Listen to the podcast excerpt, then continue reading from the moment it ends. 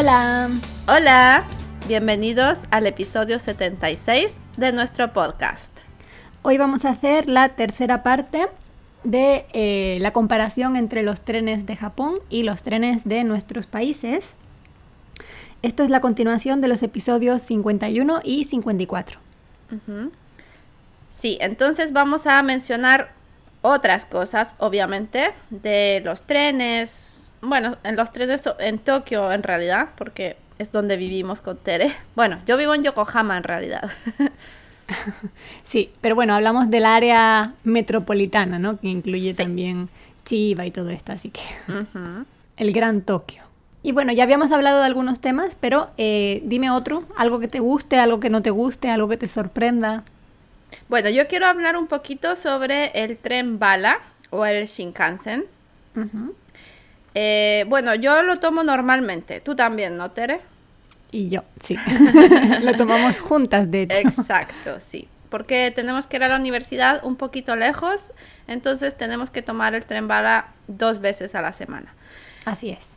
El tren bala me parece muy cómodo y es súper rápido y cómodo. Puedo llegar a un lugar muy lejano en poco tiempo. Eh, normalmente tomamos desayuno en el tren, esta es una ventaja. Puedes sentarte, bueno, hablar con tus compañeros, siempre hablamos mucho. Y siento que está muy bien hecho el concepto de tren bala. Pero lo que creo que no me gusta nada es que es bastante caro. ¿Tú crees, Tere, que vale la pena pagar tanto dinero por usar el tren bala? Bueno, mira, en España también hay AVE, pero la verdad es que el tren bala de Japón es mucho más caro. Y yo no entiendo muy bien por qué. Creo que merece la pena si es para ir como nosotras a un destino que está bastante lejos, pero no tan lejos. Pero si, por ejemplo, fuera a ir a Osaka o Hiroshima o Kioto, yo prefiero ir en avión, sinceramente. Ya, eso es cierto. O sea, en el avión es muchísimo más barato, pero también es mucho más incómodo porque normalmente los vuelos baratos salen desde Narita y Narita está muy lejos. De tu casa. bueno, pero yo creo que, mm, excepto a las personas que viven en Chiba, a todos nos queda lejos. Bueno, de mi casa se tarda lo mismo a Haneda que a Narita. ¿En serio? Sí. Ah, yo me tardo dos horas y media hasta Narita. Claro, en ese caso para ti sería mejor ir en Shinkansen. Pero yo tardo lo mismo casi en ir a Narita que en ir a la estación de Tokio, así que realmente no me cambia tanto. Ah, bueno, entonces en tu caso quizás bien. Y vivo en Tokio, no en Chiba. ¿eh? Tengo que dejar claro que yo no vivo en Chiba. Bueno, la gente como yo que vive en Yokohama o Kanagawa, creo que está más difícil porque Narita está muy lejos. Y bueno, tomar el avión es también muy incómodo. Aunque claro, te ahorras dinero. Y bueno, tienes la estación de Shin Yokohama cerca, así que realmente para ti es mucho más cómodo ir en Shinkansen, yo pienso. Eso sí, sí, completamente de acuerdo. Solo que siento que, no sé, si voy a Kioto, es bastante caro solamente de ida 15 mil yenes. Es, es bastante dinero. Sí, yo como te decía, en España normalmente el tren es mucho más barato que en Japón y además hay algunas promociones, por ejemplo, para los menores de 25 años, para la gente que lo compra en grupo, para la gente que, no sé, que lo compra con mucha antelación y me da un poco de pena que no haya este tipo de promociones en Japón. El precio es siempre el mismo y no cambia, mm. siempre cuesta lo mismo. Sí, aunque lo compres con anticipación, es igual. Me da un poquito de pena. Me gustaría que fuera un poco más barato porque creo que mm, lo podría usar más. Sí, es cierto. Pero bueno, afortunadamente a nosotras nos lo paga la universidad, así que no nos tenemos que preocupar por eso. es verdad. ¿Y en el tren bala no te parece que eh, los conductores hablan muchísimo? Sí, a veces sí. Sobre todo cuando el tren está un poco retrasado, hablan aún más. Sí, y bueno, en general, no solo en el Shinkansen, sino en el metro, en cualquier tren, me parece que comparado con otros países, los conductores hablan muchísimo. sí, es que te dicen todo, que las puertas se van a abrir, que las puertas se van a cerrar, que las puertas se abren de un lado o del otro. Y incluso en el metro de Yokohama eh, dicen lo que hay en cada estación. Por ejemplo, si, hay, si hay un shopping center, un centro comercial o si hay alguna clínica por ahí cerca, lo dicen todo. Sí, entonces cada anuncio se queda larguísimo, ¿no? sí, entonces no es muy bueno para la gente que quiere dormir, porque es un poco molesto que esté ahí hablando todo el tiempo. Sí, es verdad. Pero ¿no te has dado cuenta también que en los anuncios de japonés se dice mucha más información que en los anuncios de inglés, en el metro o en el tren? Ah, sí, sí, eso es cierto. Lo de inglés es como lo esencial. Sí, solamente que vamos a llegar a tal parada y, y ya, normalmente. O simplemente que se puede hacer conexión con otra línea y ya. Pero en cambio en japonés todo eso que has dicho de un lado, el otro lado, o no sé, que se abre, que se cierran, todo esto es solo en japonés. Así que yo creo que los turistas estarán un poco eh, sorprendidos o confusos porque escuchan hablar mucho, mucho, mucho en japonés, pero luego el mensaje de inglés es solo una frase. es cierto. y bueno, como dijiste antes, el Shinkansen es verdad que el Shinkansen es un poco caro y yo creo que en general todo el transporte público en Japón o en Tokio especialmente es un poco caro comparado con otros países. Mm. El metro me parece un poquito caro. ¿Qué te parece a ti? Sí, yo también siento lo mismo. Es bastante caro.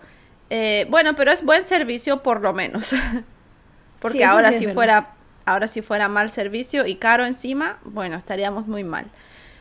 Pero bueno, si comparamos con, bueno, obviamente Latinoamérica o Europa, creo que está bastante caro. Excepto quizás Inglaterra, creo que es aún más caro. Eso te iba a decir que quizá Inglaterra, Londres tiene un metro caro, pero mm. después de ese... Por ejemplo, en Alemania me parece que es bastante barato, pienso yo. ¿Sí? No, yo no recuerdo haberlo usado. Sí, o sea, en comparación, o sea, comparando con Japón, sí lo es. Pero bueno, el servicio no es tan bueno como en Japón. Claro, eso sí, la puntualidad hay que pagarla, ¿no? sí, así que bueno, es una cosa por otra. Claro, no podemos quejarnos de esto.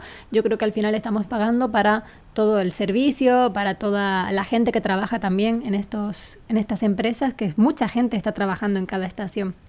Eso es lo otro, una gran diferencia con nuestros países o, o casi que con cualquier país del mundo en Japón hay, mucha, hay muchas personas trabajando para el metro eh, o para el tren en general, personas que, no sé, que te anuncian todo, personas que, que están ahí mismo en la estación de tren y no es solo una, normalmente son muchos. Sí, en los andenes, yo creo que en nuestros países o en Europa, en los andenes no suele haber nadie trabajando como aquí, controlando que el tren venga o se vaya, que la gente entre o salga.